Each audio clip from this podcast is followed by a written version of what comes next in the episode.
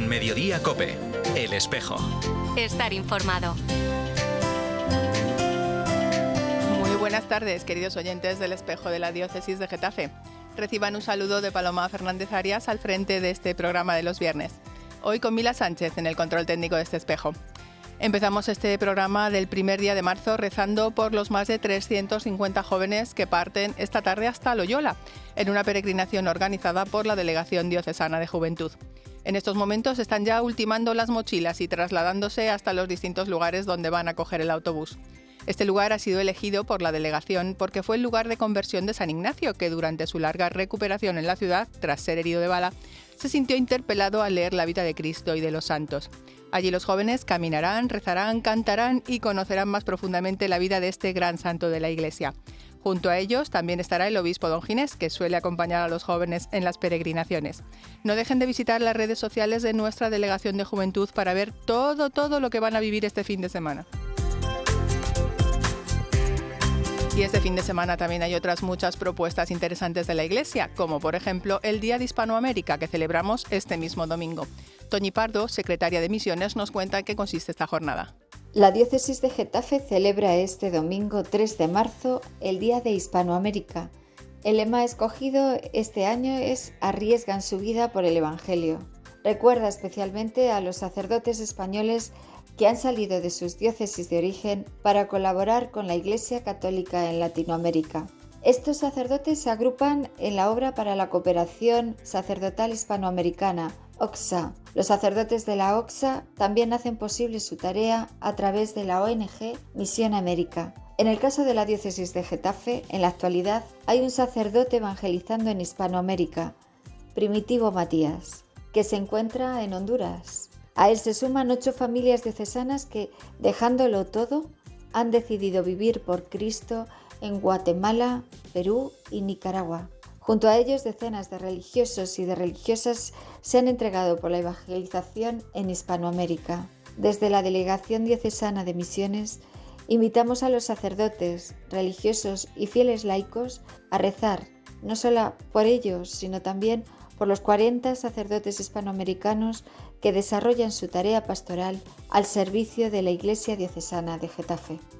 Esta es otra de las invitaciones para vivir este fin de semana, pero tenemos muchas más. Por ejemplo, la que nos llega desde el santuario de Santa María de la Cruz, en Cubas de la Sagra. Se trata de un Vía Crucis nocturno por las almas del purgatorio que tendrá lugar en la noche del 2 al 3 de marzo. La marcha saldrá desde distintos municipios de la diócesis como Parla, Fuenlabrada o Valdemoro para concluir en el monasterio de Cubas de la Sagra, donde a las 6 de la madrugada todos los peregrinos celebrarán la Eucaristía. Sin duda una propuesta muy espiritual, pero no la única, porque en Villanueva de la Cañada, la ermita de la calle del Cristo, va a coger un encuentro de alabanza y enseñanza en familia, destinada especialmente para los niños. Será este domingo a las 5 de la tarde y cada niño debe llevar a su superhéroe favorito. Hay propuestas espirituales y también testimoniales, porque hoy en el tiempo de la entrevista vamos a ofrecerles dos testimonios muy interesantes que nos hablan de fe, de enfermedad, de razón y de Dios. El primero nos contará por qué Dios no puede no existir y el segundo compartirá cómo su fe le alejó de una enfermedad terminal. Además, podrán escucharlos y conocerles en persona. ¿Quieren saber cómo y cuándo? Pues para eso tienen que quedarse un poquito más con nosotros, porque ahora llega el turno de escuchar la carta semanal de nuestro pastor. Buenas tardes, don Ginés. Un saludo, queridos amigos todos que seguís este programa de la diócesis de Getafe en la cadena Cope. En los medios de comunicación hemos seguido en estas últimas semanas la situación de las migraciones en esta comunidad autónoma de Madrid.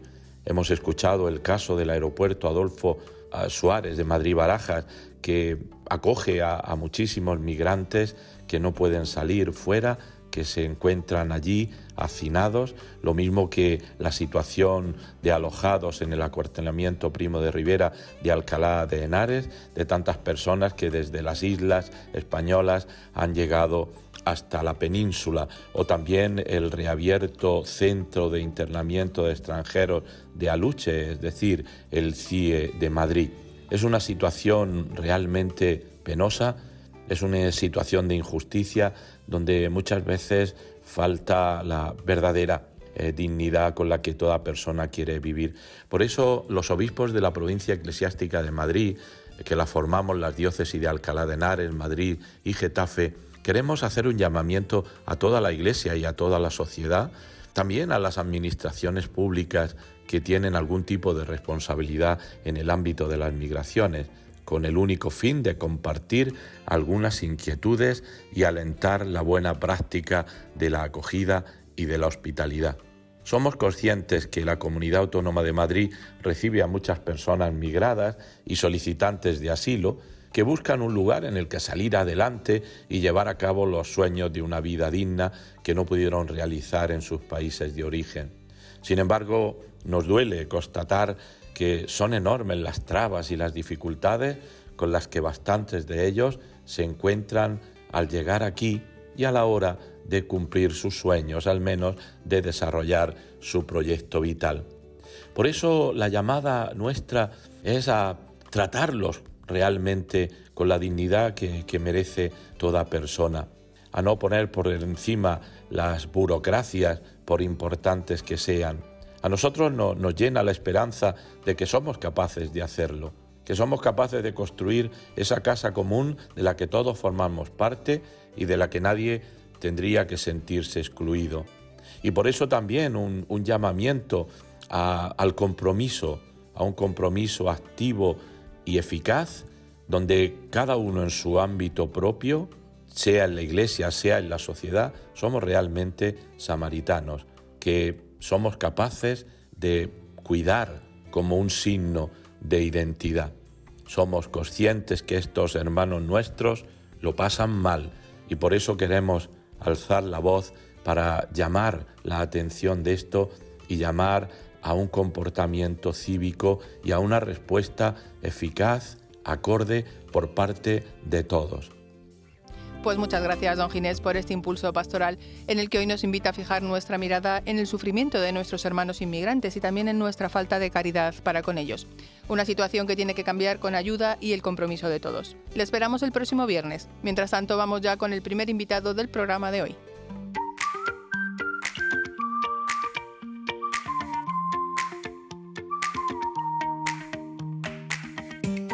Como les adelantábamos al inicio de este espejo, hoy vamos a compartir dos testimonios muy interesantes que nos van a ayudar a vivir mejor este tiempo de cuaresma. El primero es el que va a ofrecer Miguel Ángel Rey mañana sábado a las 8 de la tarde en la parroquia San Millán de Moraleja de Medio. Este madrileño, esposo, padre de familia y hombre de fe, va a ofrecer una conferencia con el título Razón y Fe, Dios no puede no existir. A nosotros nos ha llamado la atención la propuesta y por eso hemos querido que nos acompañara hoy. Muy buenas tardes, Miguel Ángel, y gracias por estar con nosotros en nuestro espejo de los viernes. Hola, buenas tardes. La primera pregunta es, ¿cuál es el objetivo de esta charla? O dicho de otra manera, ¿qué te mueve a esta demostración? Pues el objetivo de esta charla eh, sería que la gente use ese arma tan poderosa que tiene, que es la razón, para conocer verdades innegables. Em, y lo que me mueve es mi propia conversión. O sea, yo me convertí mediante eh, el uso de la razón y la ciencia porque no podía, no podía no usarla. Hay un momento en, en tu vida que, que tienes que, que tienes que tirar para adelante a donde la razón te lleve y a donde la verdad te lleve y esa verdad me llevó a Dios. Eso es lo que, me motiva. Me llama la atención porque se puede demostrar desde la razón que Dios existe. Lo digo porque hay muchísimas teorías en contra. Pues el evolucionismo de Darwin, el Big Bang. Eh, no es que solo se pueda demostrar, es que eh, mediante la razón en la existencia de Dios, es que no queda, no hay otra alternativa que no sea la existencia de un Dios creador.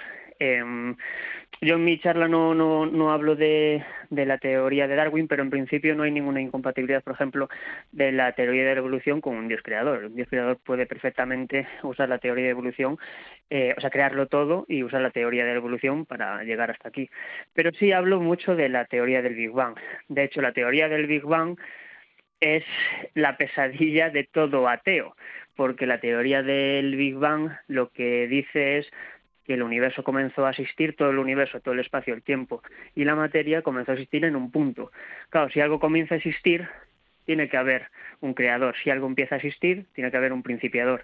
Entonces, eso es, para nosotros la teoría del Big em, pues es que es una de, una, de, una de las muchas demostraciones de que tiene que existir un Dios creador. ¿Y tú cómo concilias la razón y la fe en tu propia vida? Pues eh, ahora mismo la razón y la fe, pues porque la razón me lleva a creer en Dios, necesito, ya no puedo sacar a Dios de mi vida, porque si no sería un hipócrita. Es decir, si yo, yo a través de la razón llego a, a la conclusión de que Dios tiene que existir, ya no me puedo escapar de ahí. Entonces tengo que vivir con Dios en mi vida. Y eso es lo que me ha hecho, la razón me ha llevado a la conversión y la conversión pues a, tener a Dios en mi vida. ¿Y cómo abordas la cuestión del sufrimiento y del mal desde esa perspectiva de fe? Lo digo porque son dos cuestiones que precisamente se abordan para posicionarse contra la existencia de Dios. Sí, el, es, es, conocido, el argumento del mal, que es como se llama lo que me estás preguntando, es el para mí, en mi opinión, es el argumento más fuerte que tiene ahora mismo un ateo para eh, rechazar la idea de Dios. Pero que es curioso que un ateo tenga un argumento filosófico y no científico para rechazar el argumento de Dios, lo cual no quiere decir que no haya una respuesta de este argumento. Yo mi intención es hacer solo una charla de una hora hablando sobre el problema del mar, el problema del mal y el argumento del mal. Entonces sería muy muy largo de explicar aquí, pero adelanto, hago un spoiler de que se puede desde la creencia de que eh, rebatir el argumento del mal y, y, dar una explicación de por qué existe el mal en este mundo. Bueno, que tú ya nos has dado un pequeño spoiler de tu charla. No queremos desvelar todo el contenido para que la gente vaya a verte mañana. ¿En qué puntos te vas a centrar? Pues tengo, eh, sobre todo me, me, centro en, pues en el título en, razón y ciencia, me centro en datos científicos eh, de, que demuestran, eh, imposibilitan el azar como, o sea, demuestran la existencia de Dios y imposibilitan el azar como, como la creación de todo el universo, pero también hablo de filosofía, hablo de biología, pero sobre todo física y cosmología es en lo que me voy a centrar. Porque es importante en una sociedad como la actual, que vive al margen de Dios, estar preparados o que los cristianos estemos preparados para dar razón de nuestra fe. Bueno, precisamente es que razón de nuestra fe es lo que nos pide el apóstol, el apóstol Pedro, que nos dice, Pedro en 3.15 nos dice, estar siempre preparados para responder a todo el que pida razón de la esperanza que hay en nosotros. Es decir, lo que dice el apóstol Pedro es que demos razones, no que demos eh, fe o que demos razones, es decir, nuestra fe está basada en el uso de la razón. Entonces, por eso es importante. Y es importante porque hay una dicotomía ahora mismo en nuestra sociedad que piensa que la razón y la ciencia están enfrentadas que la fe, que son dos mundos que no interconecta, eh, que no se pueden conectar, inconexos, y, y, eso es un mito que hay que, que está haciendo mucho daño y que hay que desmentir. Efectivamente. Pues recuérdanos para terminar dónde y cuándo es tu charla para que nuestros oyentes no se la pierdan. Pues la charla es mañana sábado a las 8 de la tarde en la parroquia de San Millán, en Moraleja de Medio. Pues Miguel Ángel Rey, muchísimas gracias por tu valentía, también por tu testimonio, muy bien razonado, sí señor. Yo también creo que Dios no puede no existir. Un fuerte abrazo y hasta pronto. Muchas gracias a vosotros, un fuerte abrazo.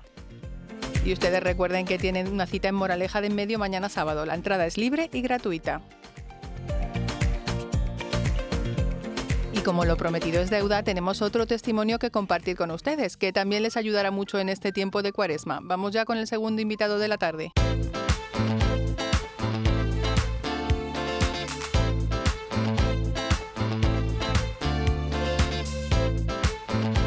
La parroquial de Nuestra Señora de la Asunción de Valdemoro acoge esta misma tarde a las ocho y media un encuentro testimonial con Sergio Rodríguez Cuadrado, autor del libro Una segunda oportunidad, testimonio de fe ante la enfermedad, recientemente publicado por la editorial Palabra. Rodríguez Cuadrado compartirá su experiencia personal al enfrentarse dos veces a un cáncer terminal y cómo su fe en Dios le ayudó a superarlo. Con él vamos a charlar hoy en este espejo. Muy buenas tardes, Sergio, y gracias por acompañarnos hoy. Hola, ¿qué tal? Muy buenas tardes. Bueno, en primer lugar, cuéntanos, ¿qué te motivó a escribir este libro, Una segunda oportunidad, testimonio de fe ante la enfermedad? Pues la verdad es que en el proceso de la enfermedad escribí unas cartas que a la gente les ayudó, les gustó, todo en un entorno de unas catequesis que daba a chavales, a jóvenes, eso trascendió. Luego hubo gente que me pidió que escribiese mi testimonio de una forma más larga, más profunda. Me pidieron, en algún caso me pidieron escribir el libro, yo me negué, hasta que conocí a una monja, una Agustina de la Conversión, que se llama Isabel, que me dijo que mi testimonio iba a ayudar a mucha gente y que quería que escribiese mi testimonio en un libro. Yo me negué, le dije que no, que no le interesaría a nadie, que eso no iba a ser relevante, que tampoco ayudaría a mucha gente, pero ella insistió, insistió hasta tal punto que dijo, bueno, pues me voy a poner a rezar para que lo escribas. y un año casi medio después de que ella empezase a rezar para que escribiese el libro, pues me puse a, rezar, a escribir el libro y ya la llamé y le dije, por favor Isabel, ahora reza mucho más porque he empezado a escribir el libro. Efectivamente, los caminos de Dios que uno no sabe por dónde nos llevan, ¿verdad? Si te parece, eh, nosotros queremos hacer un recorrido contigo por esos momentos clave ¿no? de enfermedad. ¿Cómo te enfrentas eh, la primera vez con 28 años, que tenías una niña de dos meses en ese momento, a ese primer diagnóstico de un linfoma que además te dicen que tiene muy pocas posibilidades de sobrevivir? Pues la verdad es que cuando me lo dicen estaba en el hospital con mi mujer en la habitación y sabía lo que era un linfoma y bueno, la verdad es que se te viene el mundo encima. O sea, tienes proyectada toda tu vida hasta los 80 años, tienes 28 años, eres joven, eh, quieres hacer muchas cosas, tienes todo ahí planificado y de repente ese castillo que tienes planificado ves que es de naipes, que con un soplido se derrumba y, piensas que te puedes morir. entonces, la verdad es que en ese momento, pues es un momento muy duro en el que lo único que pude hacer es Dios mío, digo, ¿qué, hacemos ahora? O sea, bueno, se me cayeron dos lágrimas, eh, me abracé con mi mujer y la verdad es que es muy duro ese momento. Sí, yo me lo estoy imaginando, pero ¿no se tambalea tu fe? ¿No te enfadas con Dios en ese momento? Porque lo digo por mi propia persona, yo hubiera dicho, pero Señor, esto ahora... Pues en ese momento la verdad es que no, sí que preguntas de, Dios mío, ¿y por qué me tienes que mandar a mí esto? ¿Qué he hecho yo para que me lo mandes? ¿no? Eh, tienes un momento de rebeldía. Yo por lo menos tuve un momento así de rebeldía, pero luego, pero no, no me duró más que el momento en el que me lo dijeron. No estuve rebelado contra Dios, no me enfadé con Dios. O sea, eh, habíamos pasado un año con gente relativamente conocida y cercana que se había muerto de cáncer y demás dije, bueno, pues me ha tocado a mí, o sea, Dios sabrá lo que quiere. En ese momento, la verdad es que no, no dudé, no dudé ahí de, Dios, pero sí que te cuestionas, oye, Dios mío, ¿y esto a mí por qué? Claro que sí. ¿Y qué pensaste luego cuando te, curaste? Te hace sufrir, es una situación dura, claro. Con, con escasas y, o nulas posibilidades de curarte, resulta que vas y te curas. ¿Qué pensaste? ¿Pensaste en un milagro? Pues la verdad es que en el momento en el que me curé, no lo pensé, pero que era un milagro. Sí pensé que me había recuperado porque fue todo de estar fatal, fatal, que ya me habían desahuciado y habían dicho que me tenía que morir, pues en Nochebuena, de repente, pum, me recupero, me siento en la cama, empiezo a hablar, que llevaba 25 días casi sin hablar, sin comer, sin nada, entonces, y sin moverme, pues eh, en ese momento lo que hice fue disfrutar de la situación, o sea, disfrutar, estar muy contento, hablar todo lo que no había hablado durante 20 días y en ese momento no fui consciente, pero luego ya, pasado un par de días, sí que fui consciente y sí que lo pensé, digo, digo, esto es un milagrazo, o sea, porque me tenía que haber muerto, no me he muerto y me he curado un 24 de diciembre por la tarde. Sí, la fecha desde luego es significativa, sí. Bueno, sin embargo... Muy significativa. Trece años y cuatro hijos después, el linfoma reaparece y te dicen otra vez que tu cáncer pues es mortal, que te quedan seis meses de vida, que yo no me imagino eh, esa situación, cómo te lo dijeron así. ¿Cómo lo afrontas por segunda vez?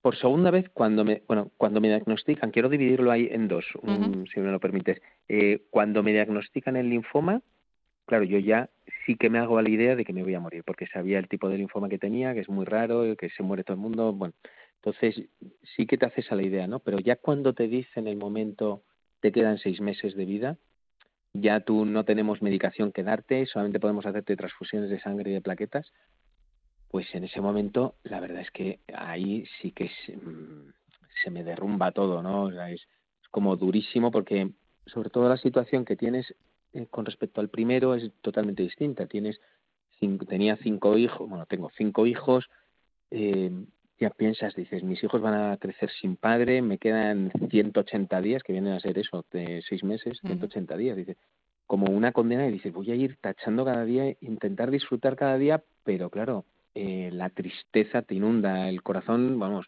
la tristeza te inunda el corazón mm, muchísimo y en el y justo en ese momento lo que estaba en la consulta con mi mujer, pues nada, cuando, o sea, me quedé petrificado, salimos, fuimos caminando hasta el ascensor, bueno, le dije que le quería muchísimo, nos dimos un abrazo y nos echamos a llorar. Fue lo que pudimos hacer. Y a continuación llamé a un sacerdote amigo mío para contárselo, pues para que me diese ese consuelo de parte de Dios y de parte de la Iglesia, que es lo que realmente mm, te puede consolar y que te puede dar la esperanza de, la vida eterna, del cielo, y, y, eso es lo único que te consuela. A mí, por lo menos, es lo que me consolaba. Efectivamente. ¿Y después qué pasa? ¿Y a día de hoy cómo te encuentras? pues a día de hoy la verdad es que me encuentro fantástico. pues eh, desapareció el linfoma, volvió a ser otro milagro, mm, porque desapareció de golpe, el médico no se lo creía. Eh, y ahora lo único que tengo como secuelas son que tengo la ferritina alta por, las, por todas las transfusiones, estuve muchos meses con muchas transfusiones de sangre semanales, y, pero por lo demás me encuentro fenomenal y eso no tiene a día de hoy no tiene ningún tipo de síntoma ni de nada. Con lo pues cual, bueno, me encuentro fantástico. Y pletórico, además, ya no solamente físicamente, sino que luego me encuentro pues muy agradecido con Dios, porque mi tiempo caducó hace 19 años, como digo yo, digo, yo tenía que haberme muerto hace 19 años, y claro, cada día para mí es un regalo, con lo cual pues vivo muy agradecido, lo cual no significa que mis enfados, ni bueno, cabreos, ni mal genio, pero pero que en el fondo del corazón yo vivo muy agradecido porque lo vivo todo como un regalo. Entonces, cada mínima cosa intento disfrutarla. Pues con esa frase nos vamos a quedar. Cada día es un regalo de Dios, efectivamente. Querido Sergio, espero que esta tarde vaya muchísima gente a escuchar este testimonio de fe y de fortaleza ante la enfermedad. Muchísimas gracias por compartirlo con pues nosotros. Un fuerte abrazo. Muchísimas gracias a ti por la entrevista. Un abrazo. Un abrazo testimonio de Sergio nos ha llegado a través de su palabra, pero otras veces nos llega a través de manifestaciones artísticas, como las que promueven Artex.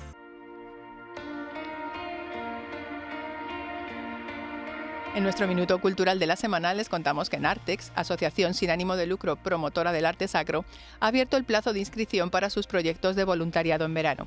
Estos proyectos se desarrollan en distintos países del mundo y están destinados a jóvenes de entre 18 y 30 años con conocimiento de idiomas y sobre todo con una fe viva y comprometida. Los proyectos de verano son estancias de entre dos y cuatro semanas en iglesias, catedrales o abadías europeas en las que grupos de guías voluntarios de distintas nacionalidades se ponen a disposición de los turistas de su misma lengua para acogerles, acompañarlos y guiarles desde el punto de vista de la fe en su visita al monumento. Algunos de los destinos propuestos son Oxford, París, Burdeos, Florencia, Venecia, Madrid, Cádiz o Barcelona. El periodo para inscribirse termina el 30 de abril. Desde luego yo me apuntaba ya mismo si tuviera menos de 30 años, claro. Me parece una oportunidad única en la vida, así que aprovechenla que no hay muchas plazas. Mientras se lo piensan, si les parece, vamos a echar un vistazo a la agenda de la semana. La primera propuesta nos llega desde la parroquia de Nuestra Señora de la Asunción, en Griñón, que mañana a las siete y media acoge un concierto de la agrupación coral de esta localidad con el fin de obtener fondos destinados a Manos Unidas. Desde la delegación de Manos Unidas en Getafe recuerdan que la diócesis ha asumido este año tres proyectos de ayuda al desarrollo en India, en Ghana y Ecuador y que tenemos que financiarlos entre todos. Con todas estas noticias y testimonios terminamos este espejo de la diócesis de Getafe. Les recordamos que pueden seguir informados en la página web de nuestra diócesis, diócesisgetafe.es y en nuestras redes sociales.